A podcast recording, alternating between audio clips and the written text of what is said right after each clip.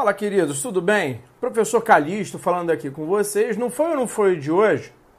Eu vou iniciar a leitura do livro Triste Fim de Policarpo Quaresma, tá?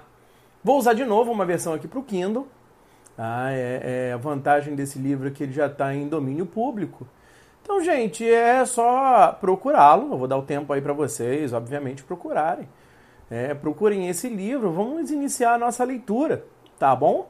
É, o que é a vantagem do Triste Fim de Policarpo Quaresma? Ele é um dos livros icônicos, publicados no início do século XX pelo escritor Lima Barreto, um escritor que durante muito tempo foi meio marginalizado, até por causa de suas condições, né, por ser um escritor negro, por ser um escritor pobre, de periferia aqui do Rio de Janeiro.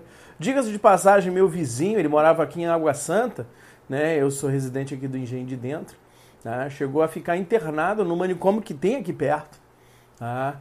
E, e, eu quero iniciar essa leitura pensando de novo aí para a prova da UERJ, a prova que está chegando, mesmo com todas essas situações do Covid-19 que, que nos deixou né, em situação de quarentena, em situação de isolamento social. Né? Vamos iniciar esse processo de leitura coletiva.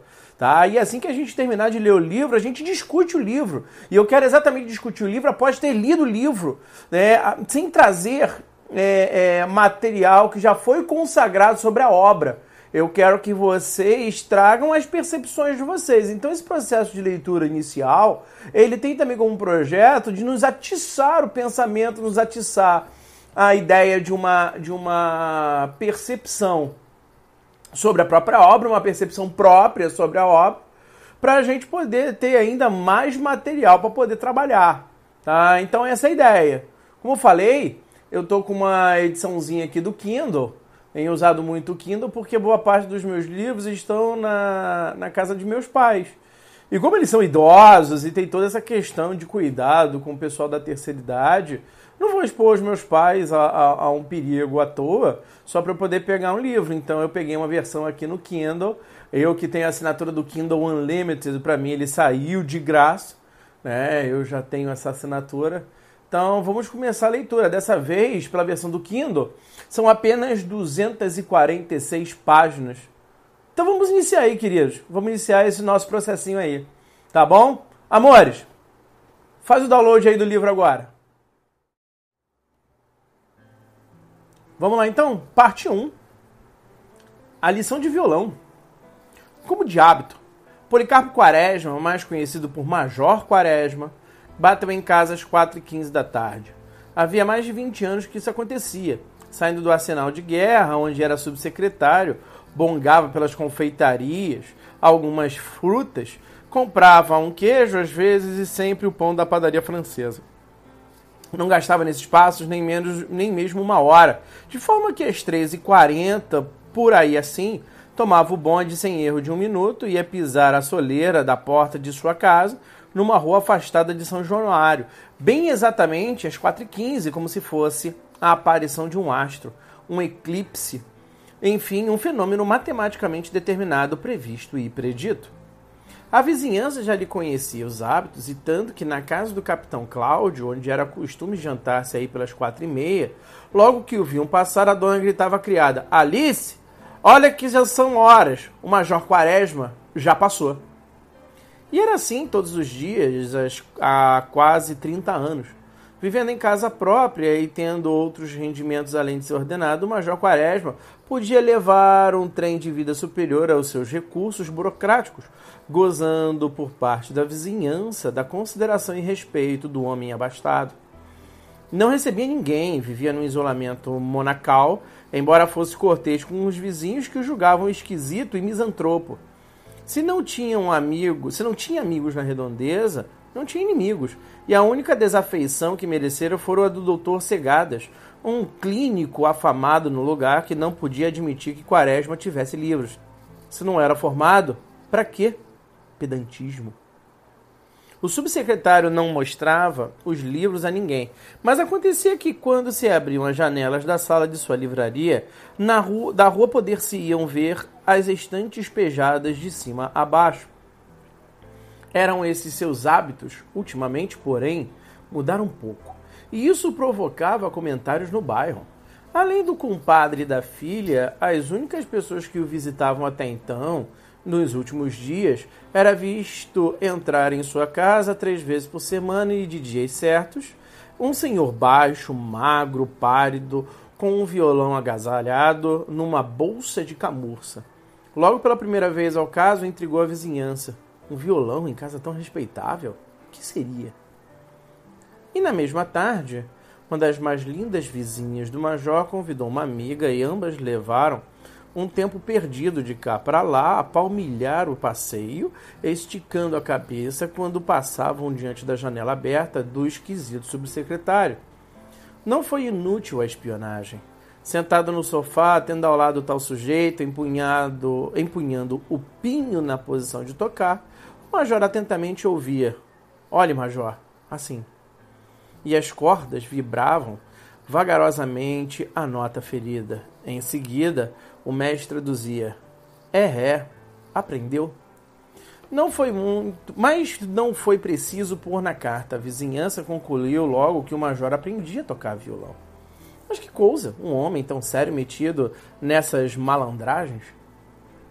Uma tarde de sol, sol de março, forte e implacável, aí pelas cercanias das quatro horas, as janelas de uma erma rua de São Januário povoaram-se rápida e repentinamente, de um e de outro lado. Até da casa do general vieram moças à janela.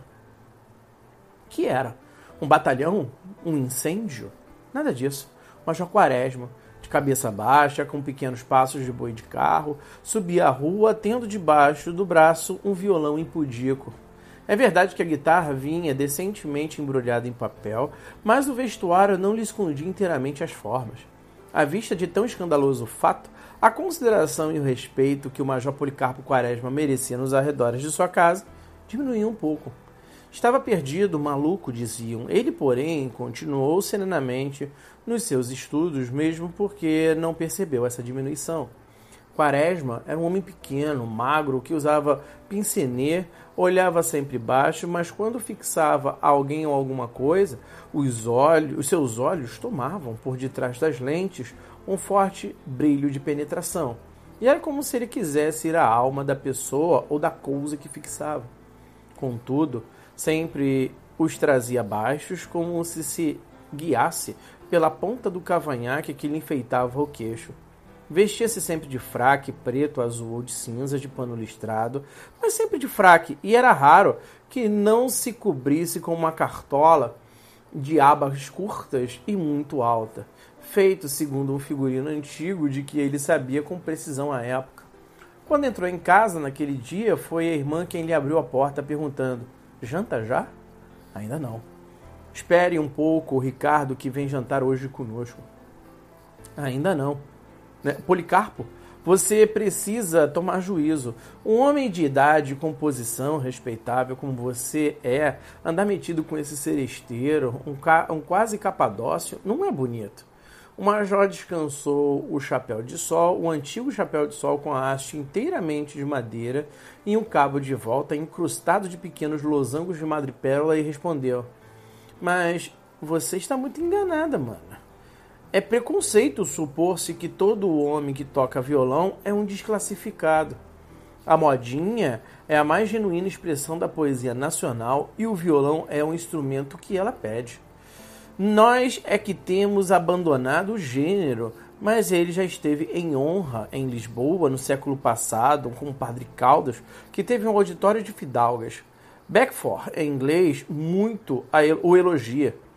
Mas isso foi em outro tempo. Agora? Que isso? Que tem isso, Adelaide?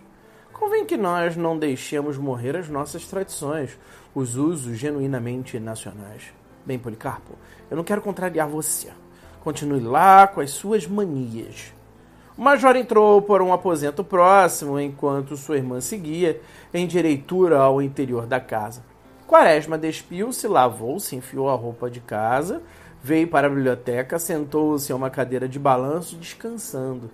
Estava num aposento vasto, com janelas para uma rua lateral, e todo ele era formado de estantes de ferro. Havia perto de dez, com quatro prateleiras, fora as pequenas com os livros de maior tomo. Quem examinasse vagarosamente Aquela grande coleção de livros havia de espantar-se ao perceber o espírito que presidia sua reunião.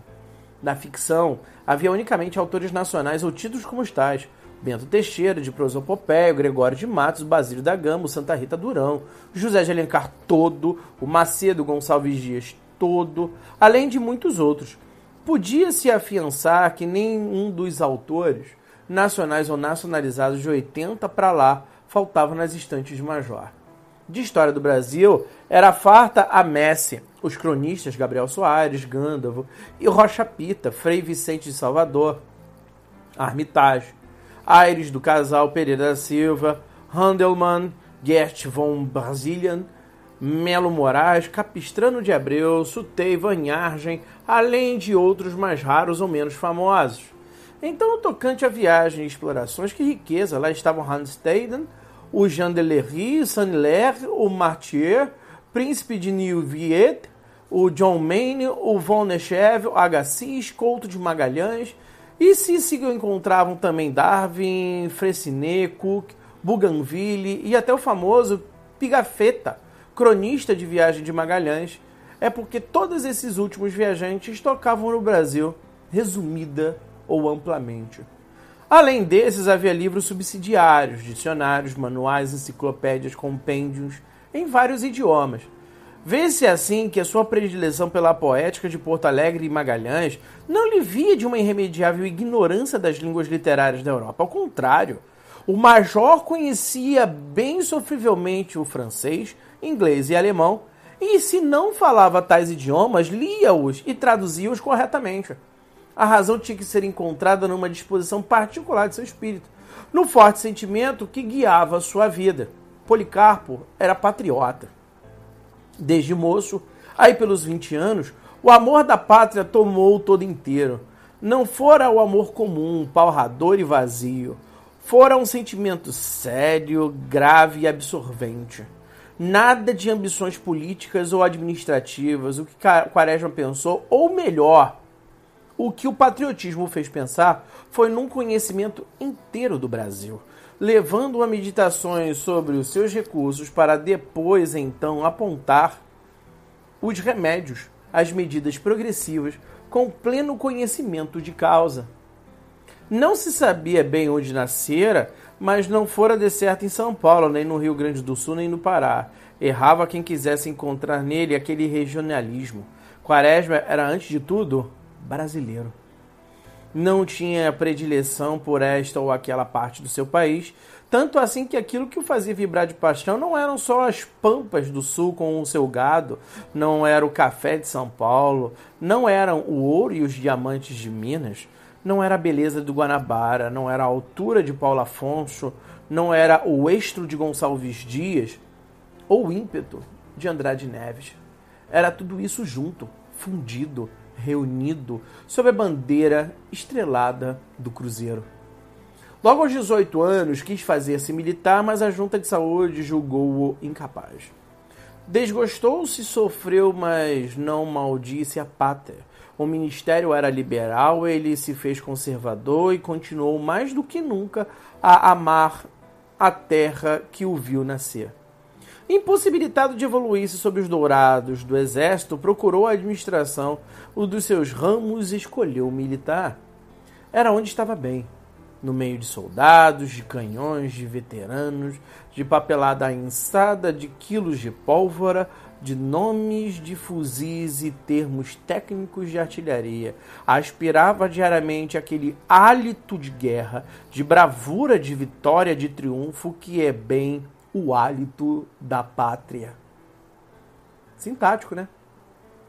Durante os lazeres burocráticos estudou, mas estudou a pátria, nas suas riquezas naturais, na sua história, na sua geografia, na sua literatura e na sua política. Quaresma sabia as espécies de minerais, vegetais e animais que o Brasil continha. Sabia o valor do ouro, dos diamantes exportados por Minas, as guerras holandesas, as batalhas do Paraguai, as nascentes e o curso de todos os rios. Defendia com azedume e paixão a proeminência do Amazonas sobre todos os demais rios do mundo.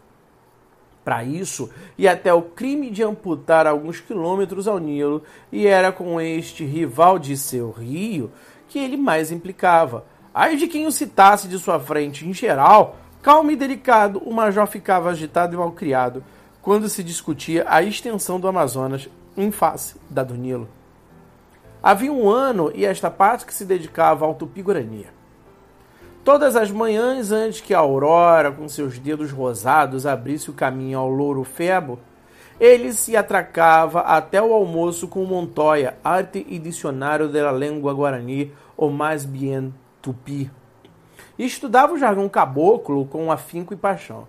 Na repartição, os pequenos empregados amarauenses escreventes, tendo notícia desse estudo do idioma, do idioma tupiniquim, deram, não se sabe por quem chamá-lo, o Birajara. Certa vez, o escrevente Azevedo, ao assinar o ponto, distraído sem reparar quem lhe estava às costas, disse em tom chocarreiro: Você já viu que hoje o Birajara está tardando? Quaresma era considerado no arsenal. A sua idade, a sua ilustração, a modéstia e honestidade de seu viver impunham no respeito de todos. Sentindo que a alcunha lhe era dirigida, não perdeu a dignidade, não prorrompeu em doestos e insultos. Endireitou-se, concentrou o pincenê, levantou o dedo indicador no ar e respondeu: Senhor Azevedo, não seja leviano. Não queira levar ao ridículo aqueles que trabalham em silêncio para a grandeza e a emancipação da pátria. Nesse dia, o major pouco conversou. Era costume seu, assim pela hora do café, quando o empregado deixava as bancas, transmitir aos companheiros o fruto de seus estudos, as descobertas que fazia no seu gabinete de trabalho de riquezas nacionais.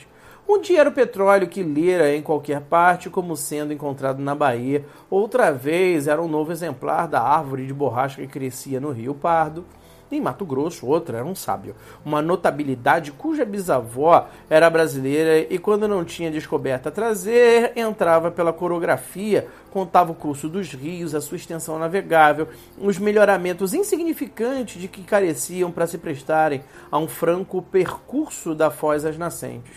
Ele amava sobremodo os rios. As montanhas lhe eram indiferentes, pequenas talvez os colegas ouviam-no respeitosos de ninguém, a não ser esse tal Azevedo, se animava na sua frente a lhe fazer a, a menor objeção, a avancar uma pilhéria um dito. Ao voltar as costas, porém, vingavam-se da cacetada, cobrindo de troças. Se quaresma, que cacete! Pensa que somos meninos de tico-tico, arre, não tem outra conversa. E desse modo, ele ia levando, levando a vida metade na repartição, sem ser compreendido, e a outra metade em casa, também sem ser compreendido. No dia em que o chamaram de Ubirajara, Quaresma ficou reservado, taciturno, mudo. E só veio falar porque quando lavavam as mãos no aposento próximo à secretaria e se preparavam para sair, alguém suspirando disse: Ah, meu Deus, quando poderei ir à Europa? O major não se conteve, levantou o olhar, consertou o pincenê e falou fraternal e persuasivo ingrato. Tens uma terra tão bela, tão rica, e queres visitar a dos outros? Eu, se algum dia puder, hei de percorrer a minha do princípio ao fim. O outro objetou-lhe que por aqui só havia febres e mosquitos, o major contestou-lhe com estatísticas e até provou exuberantemente que o Amazonas tinha um dos melhores climas da Terra. Era um clima caluniado pelos viciosos que de lá vinham doentes. Era assim o Major Policarpo Quaresma, que acabava de chegar à sua residência às 4h15 da tarde, sem erro de um minuto, com todas as tardes, exceto aos domingos. Exatamente ao jeito da aparição de um astro ou de um eclipse.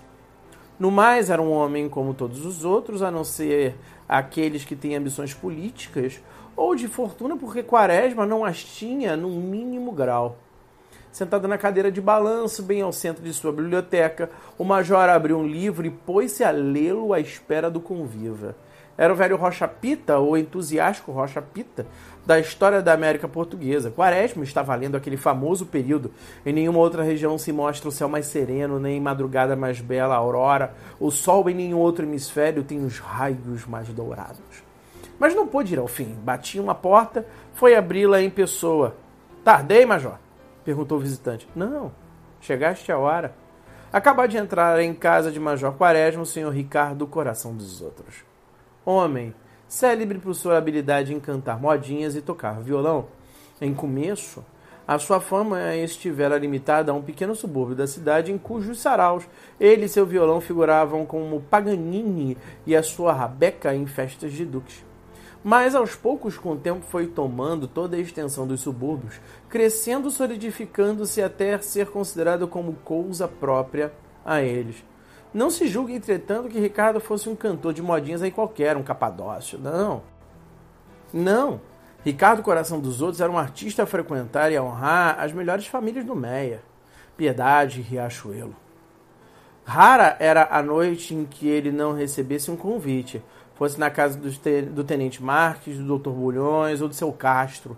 A sua presença era sempre requerida, instada e apreciada. O Dr. Bulhões até tinha pelo Ricardo uma admiração especial, um delírio, um frenesi quando o trovador cantava, ficava em êxtase. Gosto muito de canto, dizia o doutor no trem certa vez. Mas só duas pessoas me enchem as medidas, o Tamanho e o Ricardo. Esse doutor tinha uma grande reputação nos subúrbios. Não como médico, pois que nem óleo de rice não receitava, mas como entendido em legislação telegráfica, por ser chefe da seção da Secretaria de Telégrafos. Dessa maneira, Ricardo Coração dos Outros gozava da estima geral da alta sociedade suburbana. É uma alta sociedade muito especial e que só é alta nos subúrbios. Compõe-se em geral de funcionários públicos, de pequenos negociantes, de médicos com alguma clínica, de tenentes de diferentes milícias, nata essa que impa pelas ruas esburacadas daquelas distintas regiões, assim como nas festas e nos bailes, com mais força que a burguesia de Petrópolis e Botafogo.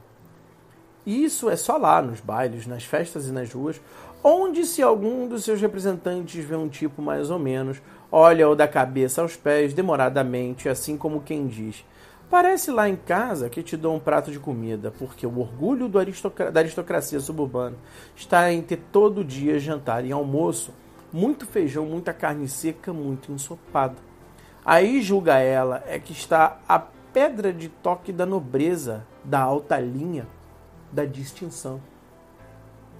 Fora dos subúrbios, na Rua do Ouvidor, nos teatros, nas grandes festas centrais, essa gente míngua, apaga-se, desaparece, chegando até as suas mulheres e filhas a perder a beleza com que deslumbram quase diariamente os lindos cavalheiros dos intermináveis bailes diários daquelas redondezas.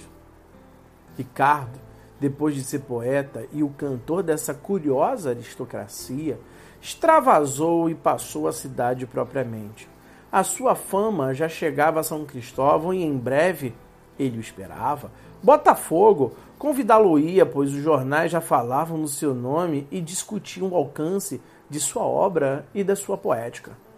Mas que vinha ele fazer ali na casa de pessoas de propósitos tão altos e tão severos hábitos? Não é difícil atinar. De certo, não tinha auxiliar o major nos seus estudos de geologia, de poética, de mineralogia e histórias brasileiras.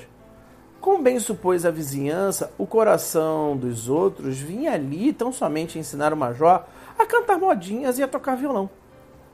Nada mais ia simples.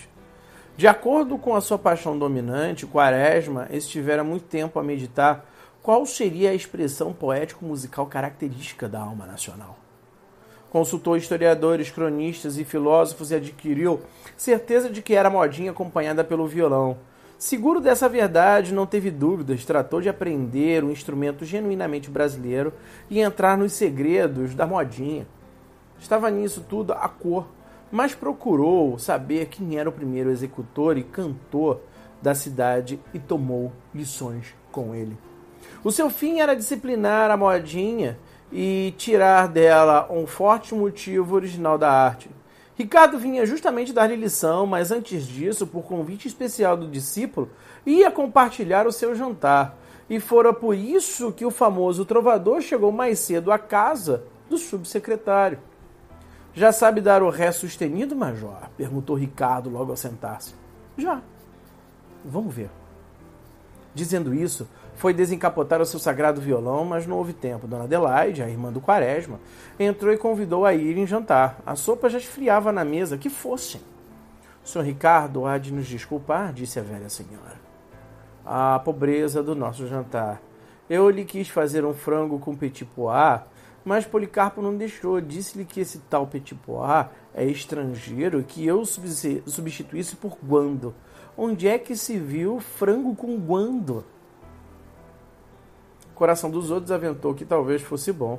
Seria uma novidade e não fazia mal experimentar. É uma mania de seu amigo, senhor Ricardo, esta de só querer coisas nacionais. E a gente tem que ingerir cada droga. Xi. Qual, Adelaide? Você tem certas ojerias.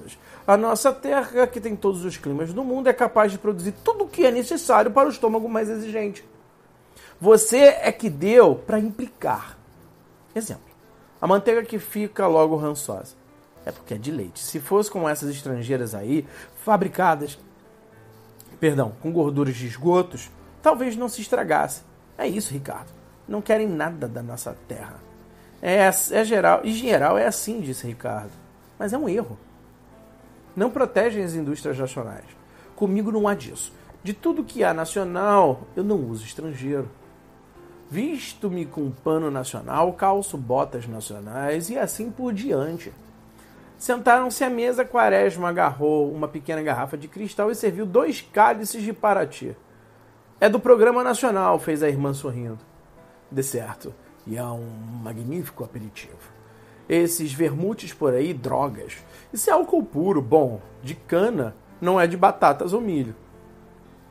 Ricardo agarrou o cálice com delicadeza e respeito, levou aos lábios e foi como se todo ele bebesse o licor nacional. Está bom, hein? indagou o major. Magnífico, fez Ricardo, estalando os lábios. É de Angra. Agora tu vais ver que magnífico vinho do Rio Grande temos. Qual Borgonha, qual Bordeaux. Temos no sul muitos melhores. E o jantar correu assim nesse tom. Quaresma, exaltando os produtos nacionais, a banha, o tocinho e o arroz. A irmã fazia pequenas objeções e Ricardo dizia: É, é, há dúvida. Rolando nas órbitas dos olhos pequenos, franzindo a testa diminuta que se sumia no cabelo áspero forçando muitos a sua fisionomia miúda e dura a adquirir uma expressão sincera de delicadeza e satisfação. Acabando o jantar, foram ver o jardim. Era uma, era uma maravilha. Não tinha nenhuma flor, certamente não se podia tomar por tal míseros beijos de frade, palmas de Santa Rita, quaresmas lutulentas, manacás melancólicos e outros belos exemplares dos nossos campos e prados. Como em tudo mais, o Major era em jardinagem essencialmente nacional. Nada de rosas, de crisântemos, de magnólias, flores exóticas, as nossas terras tinham outras mais belas, mais expressivas, mais olentes, como aquelas que ele tinha ali. Ricardo uma vez concordou e os dois entraram na sala quando o crepúsculo vinha devagar, mais vagaroso e lento, como se fosse um longo adeus saudoso do sol ao deixar a terra pondo nas coisas a sua poesia dolente e a sua deliquescência. Não, quase não sai. Mas foi aceso o gás. O mestre de violão empunhou o instrumento, apertou as cravelhas, correu a escala, abaixando-se sobre ele, como se o quisesse beijar, tirou alguns acordes para experimentar e dirigiu-se ao discípulo, que já tinha o seu em posição. Vamos ver. Tira a escala, Major. Quaresma preparou os dedos, afinou a viola, mas não havia na sua execução nem a firmeza, nem o dengue com que o mestre fazia a mesma operação. Olhe, Major, é assim. E mostrava a posição do instrumento, indo de colo ao braço esquerdo estendido, seguro levemente pelo direito, e em seguida acrescentou: Major, o violão é um instrumento da paixão. Precisa de peito para falar. É preciso encostá-lo, mas encostá-lo com macieza e amor, como se fosse amada a noiva para que diga o que sentimos. Diante do violão, Ricardo ficava loquaz, cheio de sentenças, todo ele fremindo de paixão pelo instrumento desprezado. A lição durou uns 50 minutos. O major sentiu-se cansado e pediu que o mestre cantasse.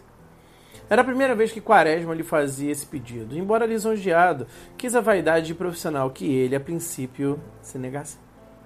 Ó, não tem nada de novo. Uma composição minha. Dona Adelaide obtemperou então. Cante uma de outra. Ó, por Deus, minha senhora. Eu só canto as minhas. O Bilac, conhecem? Quis fazer-me uma modinha, eu não aceitei. Você não entende de violão, seu Bilac. A questão não está em escrever uns versos certos que digam coisas bonitas. O essencial é achar-se as palavras que o violão pede e deseja. Por exemplo, se eu dissesse, como eu em começo quis, N, o pé, uma modinha minha, o teu pé é uma folha de trevo, não ia com o violão. Querem ver? E ensaiou em voz baixa, acompanhando pelo instrumento. O teu pé é uma folha de trevo. Vejam, continuou ele, como não dá. Agora reparem, o teu pé é uma rosa de mirra. É outra coisa, não acham? Não há dúvida, disse a irmã de Quaresma. Cante essa, convidou o major. Não, objetou Ricardo. Está velha, vou cantar a promessa. Conhecem? Não, disse os dois irmãos. Ó, ainda por, anda por aí com as pombas de Raimundo. Cante lá, senhor Ricardo, pediu Dona Adelaide. Ricardo, coração dos outros, por fim afinou uma vez o violão e começou em voz fraca. Prometo pelo Santíssimo Sacramento que terei sua paixão. Vão vendo, disse ele no intervalo, quanta imagem, quanta imagem. E continuou. As janelas estavam abertas, moças e rapazes começaram a se amontoar na calçada para ouvir o menestral. Sentindo que a rua se interessava, o coração dos outros foi apurando a dicção, tomando um ar feroz que ele supunha ser de ternura e entusiasmo. E quando acabou, as palmas soaram do lado de fora e uma moça entrou procurando Dona Adelaide. Senta-te, Ismênia, disse ela. A demora é pouca. Ricardo aprumou-se na cadeira, olhou um pouco a moça e continuou a dissertar sobre a modinha. Aproveitando uma pausa, a irmã de Quaresma perguntou à moça: Então, quando te casas? Era a pergunta que se lhe fazia sempre. Ela então curvava do lado direito a sua triste cabecinha, coroada de magníficos cabelos castanhos, com os tons de ouro, e respondia: Não sei. Cavalcante forma-se no fim do ano, e então marcaremos. Será dito arrastado com uma preguiça de impressionar. Não era feia a menina, filha do general vizinho de Quaresma. Era bem simpática, com a sua fisionomia de pequenos traços mal desenhados e cobertos de uma tinta de bondade. Aquele seu noivado durava há anos. O noivo, tal Cavalcante, estudava para dentista, um curso de dois anos, mas que ele arrastava há quatro e Ismênia tinha sempre que responder a famosa pergunta: Então, quando se casa? Não sei. Cavalcante forma-se para o ano I. Intimamente, ela não se incomodava. Na vida, para ela, só havia uma coisa importante: casar-se. Mas pressa não tinha, nada nela pedia. Já agarravam o noivo, o resto era questão de tempo. Após responder a dona Adelaide, explicou o motivo de visita. Viera, em nome do pai, convidar Ricardo Coração dos Outros a cantar em casa dela. Papai, disse Dona Ismélia, gosta muito de modinhas. É do norte, a senhora sabe. Dona Adelaide, que a gente do norte aprecia muito. Venham. E para lá foram. Fim do capítulo 1, gente. Ah, pelo meu Kindle, já marcam 10% de leitura. Tá? Paro por aqui. A gente vai começar no nosso próximo vídeo a leitura do capítulo 2, da parte 2 aqui, ó. Do número 2, que já está marcando aqui, ó. Reformas radicais.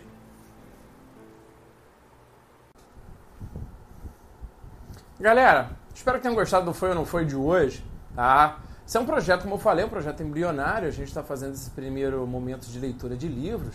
Ainda vou dar algumas aulas para vocês no campo da literatura, da língua portuguesa, tá? Espero que estejam gostando. Gente, curte compartilha, por favor, ajuda aí, tanto o nosso canal quanto o nosso podcast, porque precisamos ampliar nossa cultura. Nesse primeiro momento, fazendo a leitura dos livros da UERJ, tá? mas não significa que a gente tem que se prender somente aos vestibulares. Galera, até o próximo capítulo.